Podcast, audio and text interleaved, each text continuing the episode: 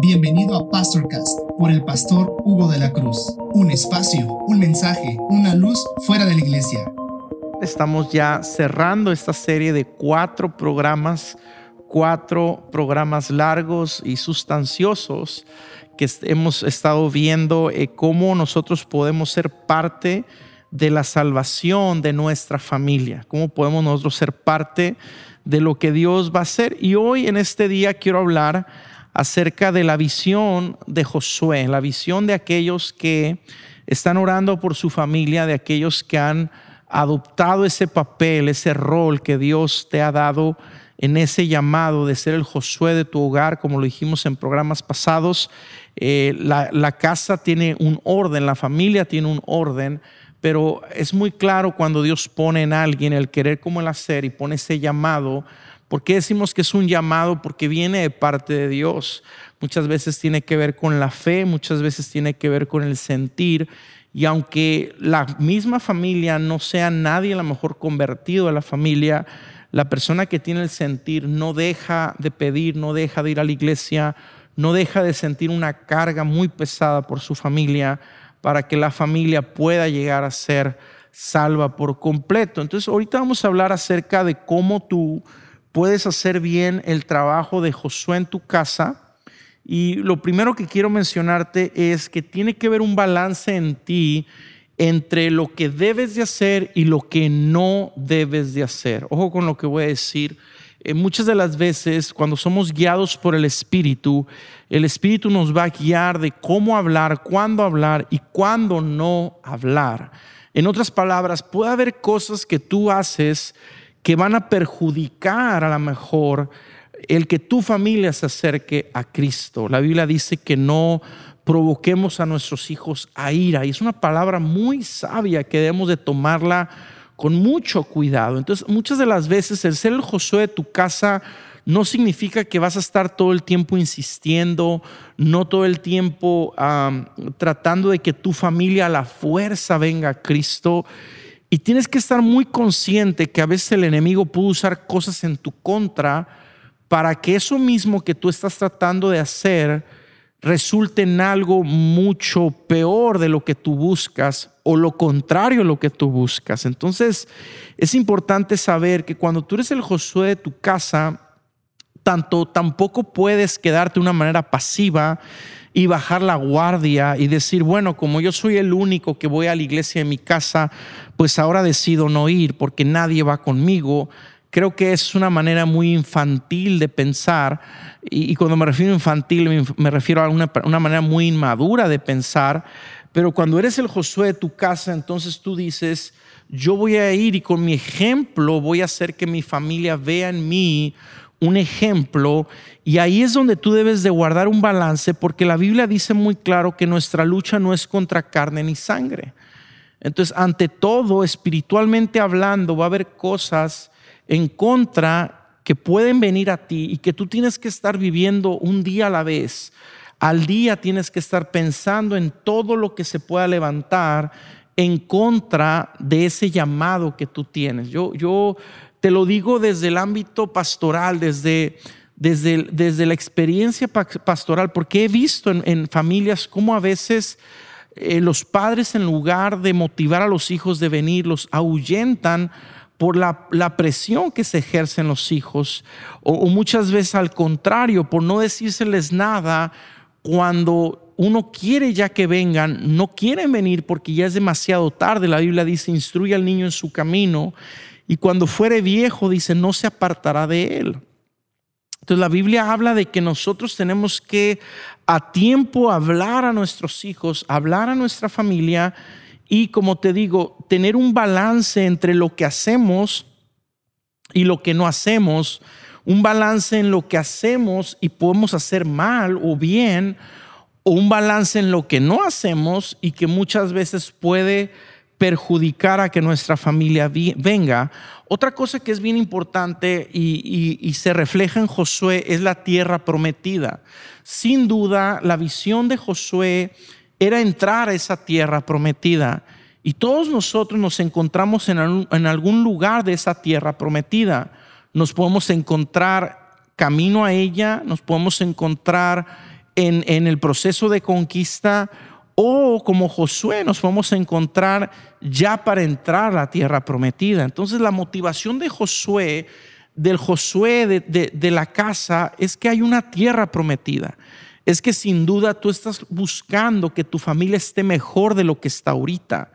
Entonces, esa motivación tiene que estar en ti latente todos los días. El Señor me ha llamado a ser el Josué porque sé que en todas las áreas de la vida de mi familia vamos a estar mucho mejor de lo que estamos ahorita. Creo yo que el solo hecho de decir eso es una grande responsabilidad que debe de haber en nosotros, de buscar ese bienestar para los nuestros y que al final la palabra que ellos crean va a traer un, mejor resultado. ¿Por qué? Porque tú estás buscando esa tierra prometida. Por ejemplo, si tú te fijas en la juventud, en, nuestros hijos, el que nosotros les digamos que hay una tierra prometida, tú le estás diciendo, hijo, si tú le entregas tu juventud al Señor, que podemos decir que en la vida es una de las cosas más preciadas que una persona puede tener, tú le puedes decir con toda seguridad, hay algo mejor que Dios tiene para ti. Pero ¿qué si el joven deja todo por Cristo y cuando viene a la iglesia no encuentra nada relevante para su vida, no encuentra nada atrayente, atractivo, nada, nada que, lo, que lo transforme, que lo toque, que lo empodere? Si te das cuenta, hay una grande responsabilidad que nosotros como el Josué de nuestra casa, por eso decíamos la importancia de Josué que decía, yo y mi casa serviremos a Jehová. Tú tienes que procurar que, que tu familia se encuentre con ese con esa presencia de Dios, con eso que los va a entrar a, a hacer entrar a la tierra prometida, porque al final eso es lo que tú quieres para tu familia. Tú no quieres que tu familia venga a conocer una religión. ¿Cuántos de nosotros, si somos honestos, y, lo, lo he visto en muchas familias que me dicen, pastor, yo en el tiempo que mi familia logré que se acercaran, ellos en lugar de encontrar un encuentro con Dios, encontraron una religión. Y si te das cuenta, tal vez la historia hubiera sido muy diferente si a lo mejor, y me atrevo a decirlo porque somos una iglesia que vivimos lo que predicamos, si tal vez tu familia hubiera encontrado a Sion 10 años atrás, 15 años atrás, 20 años atrás, tal vez la historia de cada uno de ellos hubiera sido muy diferente a lo que es ahorita. Y yo sé que no podemos vivir del pasado y pensando en el pasado, pero si te das cuenta, el punto clave aquí es decir, ahorita yo tengo la seguridad que estoy trayendo a mi familia a una iglesia que realmente está en camino a la tierra prometida. Y eso es sumamente importante porque pensar en traer a tu familia tal vez a un lugar donde dices tú, no van a encontrar ese encuentro, esa, e, e, ese, ese acercamiento con la presencia de Dios, realmente esa, esa es la responsabilidad del Josué de la casa, decir, Señor, tú me has dado, me has, me has traído un lugar donde yo he encontrado a un Dios sobrenatural, a una presencia de Dios que puede transformar.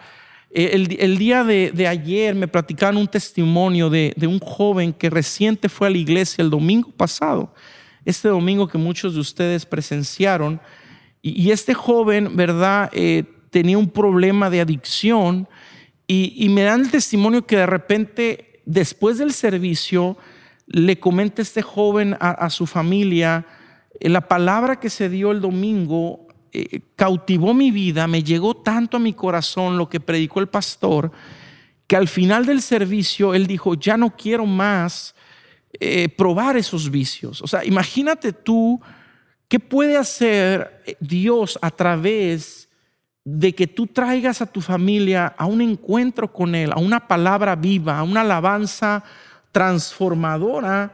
Ahí viene el verdadero cambio y ahí viene también la verdadera responsabilidad como el Josué de tu casa. Por eso tú tienes que tener una iglesia que es tu casa, que es el lugar donde dices tú, yo sé que en esa iglesia es el lugar donde mi familia va a encontrar la palabra eh, necesaria para que ellos puedan entrar a la tierra prometida. Siendo el Josué de tu casa, tú tienes que tener la visión de esa tierra prometida y tienes que tener también raíces en el lugar donde tú te congregas, donde dices, Señor, yo voy a ir trayendo a cada uno de mi familiar, pero ¿cómo los voy a traer yo a tu casa si yo ni siquiera me congrego? Es un ejemplo, no lo estoy diciendo que es así, pero ¿cómo vamos a traer nuestra familia a Dios cuando ni nosotros hemos hecho raíces? ¿Te das cuenta? Por eso la importancia de la visión de aquel que es Josué de la casa. Y te vuelvo a repetir, no porque estés escuchando esta predicación, no significa que tú eres el Josué de tu casa. Tal vez alguien más de tu familia tiene la madurez, tiene el entendimiento, ha echado raíces en, en, la casa de Dios, donde dice esas raíces voy a ir trayendo a cada uno de mi familiar para que ellos vengan al conocimiento de Cristo y puedan entonces tener una experiencia con la presencia de Dios. Entonces es muy importante que el Josué de, de, la casa tenga la visión de la tierra prometida y tenga raíces bien puestas en la casa de Dios, porque al final esas raíces van a hacer que tú puedas traer a tu familia y cuando venga tu familia, pues te vea que tengas raíces en la casa, no te vea como una visita, porque imagínate que diga a tu familia, pues al igual como tú estás visitando, yo estoy visitando, pues todos están visitando y, y no se trata de eso, se trata de nosotros dar ejemplo a los nuestros de que lo que estamos haciendo es bíblico, de lo que estamos haciendo es ejemplo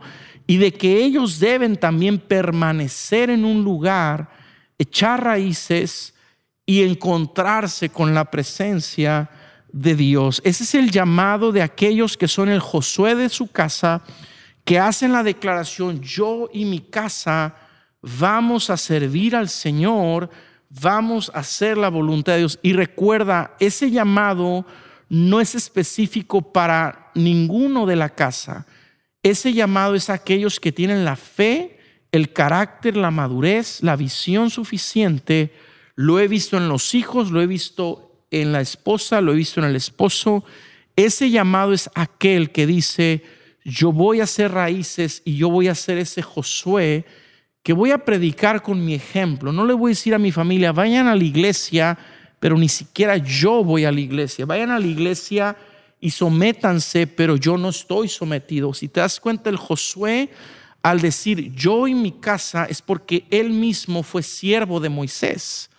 La Biblia dice en Josué 1 que Josué fue llamado siervo de Moisés. Quiere decir que Josué con su ejemplo estuvo sujeto a Moisés. A veces a nosotros nos cuesta trabajo sujetarnos a una iglesia, un pastor, y si te das cuenta, eso te descalifica de ser el Josué de tu casa porque no estás siguiendo el ejemplo de Josué, que mismo Dios dijo, siervo de Moisés, porque ahí estaba el ejemplo que Josué estaba dando a su familia, a toda a todo el pueblo de Dios y así decirles, pueblo, vamos a entrar juntos a la tierra prometida. Entonces, lo primero es que hablamos ahorita es lo que debemos de hacer y lo que no debemos de hacer como Josué.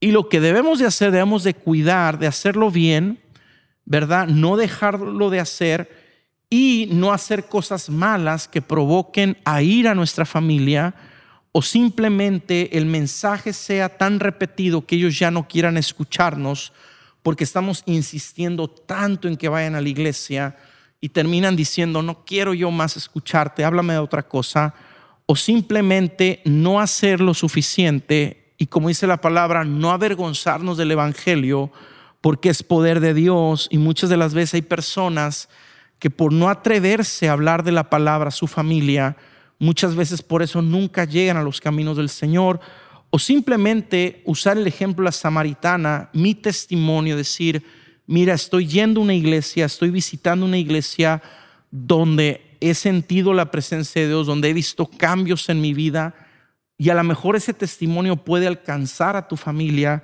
sin darte tu cuenta hasta dónde puede hacer Dios conforme a lo que tú testifiques en tu vida. Lo tercero que quiero compartir contigo hoy es acerca de del tiempo. Acuérdate que la Biblia dice que hay tiempo para todo. A lo mejor tus hijos se alejaron de Dios, a lo mejor tu esposa no quiere ir a la iglesia, a lo mejor tu familia, tus padres, tus hermanos no quieren ir a la iglesia, pero recuerda que hay un tiempo para todo. Y cuando hablamos de un tiempo para todo, es que Dios sin duda no se va a olvidar de los tuyos. Recuerda, la Biblia dice, crees tú y serás salvo tú y toda tu casa. Tú tienes que saber que mientras tú te mantengas como un pilar de tu casa, en la iglesia hay una promesa, hay una palabra de Dios poderosa que va a llegar a cumplirse tarde que temprano. Nada de lo que haces para Dios es en vano. El solo hecho que te congregues, el solo hecho que ofrendes, el solo hecho que, que diezmes, el solo hecho que sirvas, todo lo que haces para Dios, todo, absolutamente todo, tiene recompensa. Entonces Dios tiene un tiempo para todo y Él va a hacer cumplir este, este sumo gozo en ti.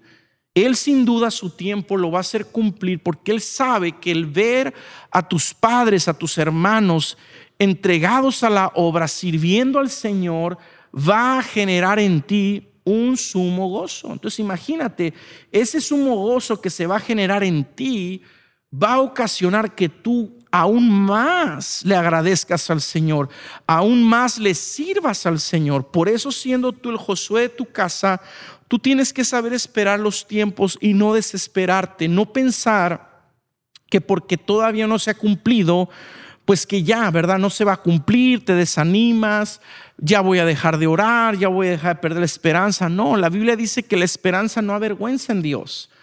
Todos aquellos que tenemos una esperanza en Dios jamás vamos a ser avergonzados, sino todo lo contrario, vamos a recibir de Dios lo que Él tiene para nosotros a su tiempo. Y mientras haya la esperanza, hay un motor, algo que nos mueve a seguir creyendo. Otra cosa que hay que considerar siendo el Josué de tu casa es que acuérdate que cuando hablamos de la salvación, claramente la palabra dice que algunos somos predestinados, pero hay otros que eligen recibir la salvación. Lo voy a decir de nuevo. Algunos, dice el apóstol Pablo, nosotros, él mismo hablando, yo haya hecho lo que haya hecho con mi vida, yo no me pude haber escapado de haber sido escogido por Dios. En otras palabras, Él está diciendo, Dios me eligió, me predestinó y yo ya estaba elegido por Dios para hacer lo que iba a hacer, para venir a los pies de Él, porque así a Dios le plació. Ahora, cabe decir que también en la misma predestinación hay personas que Dios les ha hecho la invitación, que Dios les ha dado libre albedrío de decir, hay una iglesia, hay un Dios, hay salvación, pero hay de ellos que tienen que elegir, tienen que tomar la decisión. ¿En qué se basa Dios? No lo sé. Él es soberano, Él sabe lo que hace, Él conoce los corazones, pero ¿por qué te digo esto? Porque si el familiar que tú tienes está predestinado, quieras o no, Él va a venir a, a Dios. Quieras o no, va a llegar un momento que va a encontrarse con esa gracia de Dios divina. Pero escucha, si esa persona no ha sido predestinado, él tiene que elegir, él tiene que decir, Señor, tú tienes tanto que ofrecerme que decido yo rendirme a ti. Ahora, ¿qué nos queda hacer nosotros? Orar por ellos. ¿Qué nos queda hacer nosotros? Invitarlos. ¿Qué nos queda hacer por nosotros? Ser pacientes. ¿Qué nos queda hacer por ellos? decir, Señor, si en tus planes está predestinarlo o si en tus planes está que Él elija la salvación, Señor, cualquiera de los dos que se concrete en su vida y que Él lo haga, que Él elija y que Él venga a recibir esa salvación. Entonces es importante que nosotros, como el Josué de nuestra casa, estemos pendientes y estemos viendo sobre todo el fruto, qué pasa en la vida de ellos de qué manera se ha manifestado la gracia y cómo nosotros podemos influenciar en ellos para que esta palabra se cumpla en sus vidas y ellos puedan recibir esa salvación que tanto, tanto se necesita en la vida de ellos. Quiero terminar con esto y es acerca de la tierra prometida. La Biblia dice que cuando Dios saca al pueblo de la esclavitud y recuerda, una persona que no ha venido a Cristo vive como un esclavo. Ojo con lo que te voy a decir. ¿Por qué digo vive como un esclavo? Porque hay cosas que esa persona no puede hacer. Hay cosas, hay herencia que no puede recibir. Hay, hay bendiciones que todavía él no puede disfrutar. Ahora, no estoy hablando en lo material, estoy hablando en lo espiritual, porque si comparamos las bendiciones espirituales con las materiales, no hay nada que ver. O sea, una bendición espiritual, créeme, no se compara algo material, algo físico. Entonces, una persona que es esclava también a la vez está siendo obligada o está siendo forzada a cumplir con aquello que es esclavo. En este caso del pecado, en este caso con las cosas que no lo dejan recibir la salvación, recibir y recobrar la vista. Ahora, la razón por que Dios liberó a su pueblo, escucha bien, es porque al fin él, él era su pueblo. En otras palabras, Dios era el dueño de ese pueblo. Dios había hecho pacto con Abraham. Dios había dado una promesa, Dios había hablado. Y una vez que Dios habla, dice la palabra que Él no es hombre para mentir ni hijo de hombre para arrepentirse. Entonces Dios había dado una palabra y esa palabra se tenía que cumplir. Ahora, en el transcurso de esta esclavitud de 400 años, Dios, tú sabes la historia, levanta un libertador llamado Moisés Ahora te vuelvo a repetir, siendo el Josué de nuestra casa, equivale también a un Moisés, equivale a un líder que está dirigiendo a su familia, que está predicando con el ejemplo, que está haciendo, porque acuérdate, el enemigo es el que nos acusa y no le des material al enemigo para que te acuse y te diga, mira cómo pide por sus hijos, pero mira cómo no hace la voluntad, mira cómo no se sujeta, mira cómo no va a la iglesia. Acuérdate, el enemigo constantemente nos acusa. Y es donde nosotros tenemos que tomar esa visión de la tierra prometida. ¿Por qué digo tierra prometida? Escucha bien. Cuando el pueblo sale de la esclavitud, esa generación de Moisés, ojo, con, los, los personajes que voy a hablar, esa generación de Moisés no pudo entrar a la tierra prometida. Y la razón por qué no pudo entrar es porque ellos todavía tenían una mente de esclavos. Por esa razón no pudieron entrar a la tierra prometida. Si te das cuenta, tu familia, mientras ellos no vengan, ellos van a seguir viviendo como esclavos. Y no estoy diciendo en su manera de vivir en lo terrenal. Ojo con lo que voy a decir.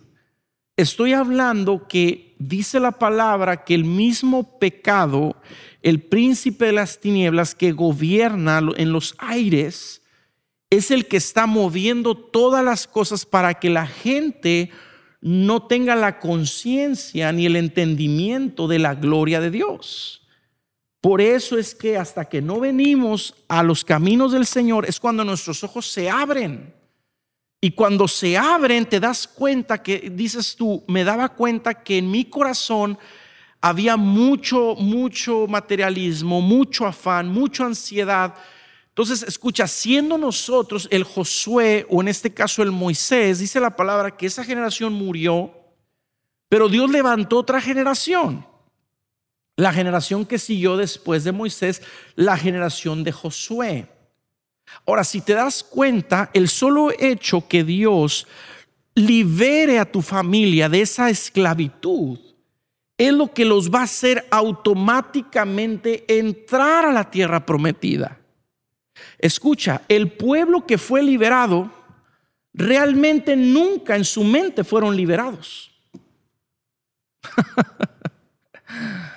no sé si estás entendiendo lo que estoy diciendo. El pueblo que fue liberado realmente nunca se pudieron desprender de Egipto. Inclusive, muchas veces se ha dicho en las predicaciones que ellos mismos deseaban regresar a Egipto Y le reclamaban a Moisés, allá comíamos mejor, allá teníamos mejores lujos, allá teníamos trabajo. Escucha, el mismo pueblo no pudo nunca salir en su mente de Egipto. Entonces te das cuenta la importancia que aunque una persona, un familiar te diga, pero yo estoy bien, pero yo estoy bendecido, pero mira, vivo mejor que tú, tengo mejores cosas que tú, tengo mejor calidad de vida que tú. Esa es una persona que no ha sido liberado todavía de la esclavitud de este mundo. Porque cuando Dios quita esas cadenas y esas vendas de nuestros ojos, entonces podemos ver y entonces podemos heredar la tierra prometida. Entonces toda esa generación murió en el desierto porque nunca pudieron. Dios les dijo, van a ser cabeza y no cola. Por fin ya los egipcios no los van a mandar, no van a tener capitanes, no van a tener gerentes ni supervisores. Ustedes van a ser los supervisores. Pero sabes una cosa, ellos nunca pudieron obtener esa mentalidad de cabeza, porque siempre vivieron dependiendo de Egipto. Entonces, cuando tu familia se desprende, imagínate tú el día que Dios desprenda de ellos la dependencia de Egipto. Entonces, tú vas a poder ver con tu familia juntamente la gloria de Dios. Entonces, la visión de la tierra prometida es sumamente importante porque al final es lo que Josué les decía al pueblo. Vamos a entrar a esa tierra y en esa tierra hay ídolos, pero tú tienes que decidirte ahorita si vas a servir a los dioses que hay ahí o vas a servir a Dios, a Jehová. Y es donde dice él, pero yo y mi casa serviremos a Jehová. Él estaba declarando lo que su familia y él iban a hacer, servir a Jehová. Y te vuelvo a repetir, es importante que al tú servir a Dios, des ejemplo a tu familia, mantente, haz raíces en tu iglesia, haz raíces en Sion, para que cuando ellos vengan, te, te vean y te digan, mamá, papá, mira, eh, eh, eh, esta es tu iglesia, y ellos sean encaminados en esa iglesia, puedan crecer en esa iglesia, y tú ten esa visión. Ten esa visión donde tus hijos van a venir conmigo y platicar y, recibir palabra y vamos a orar por ellos. Y, ¿Por qué? Porque al final es la tierra que tú estás preparando para ellos. La iglesia en la que tú estás es la tierra que tú ya descubriste, ¿ok? Y que ahora ellos van a entrar a esa tierra para ser bendecidos y para continuar continuar la obra de Dios en su vida. Si te das cuenta, cuando llegas a la iglesia y traes a tu familia, todo lo que pasa en la iglesia, todo lo que ellos puedan recibir, te vuelvo a repetir el testimonio de este domingo de esta persona que decide no más, no más hacer lo malo por escuchar el mensaje del domingo y le dice a su familiar, mira, me trajiste a la iglesia, me gustó la iglesia, pero la palabra que se dio llegó a mi corazón y no quiero volver a hacer lo malo más. Ese es un ejemplo de cómo nosotros estamos preparando, como el Josué de nuestra casa, esa tierra prometida para que ellos vengan y conozcan la verdad y como dice la palabra, la verdad los va a hacer libres. A mí me encanta cuando personas me presentan a familiares, ¿no? Por primera vez en la iglesia o cuando me toca conocerlos fuera de la iglesia, porque yo sé que ahí está la voluntad de Dios. Yo digo, Señor, la iglesia está formada para poder nosotros hacer que esas personas nuevas lleguen y entren a la tierra prometida. Es tan fácil para una persona como ah, nosotros podemos encontrar la gracia de Dios cuando hay un Dios que se está manifestando de una manera poderosa en el lugar donde estamos. Así que es importante que tú recibas esta palabra, prepares esa tierra para tu familia, Acuérdate que el tema de hoy es preparándonos para esa tierra prometida.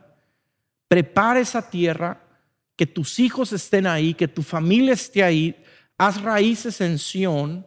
Digo Sión porque es la iglesia donde estamos, no, no es porque si estás en otra iglesia, no. Si tú estás en otra iglesia y te congregas y tienes tu pastor y, y tienes, este, no sé, confianza con Él. Ahí es donde el Señor quiere que lleves a tu familia a esa tierra.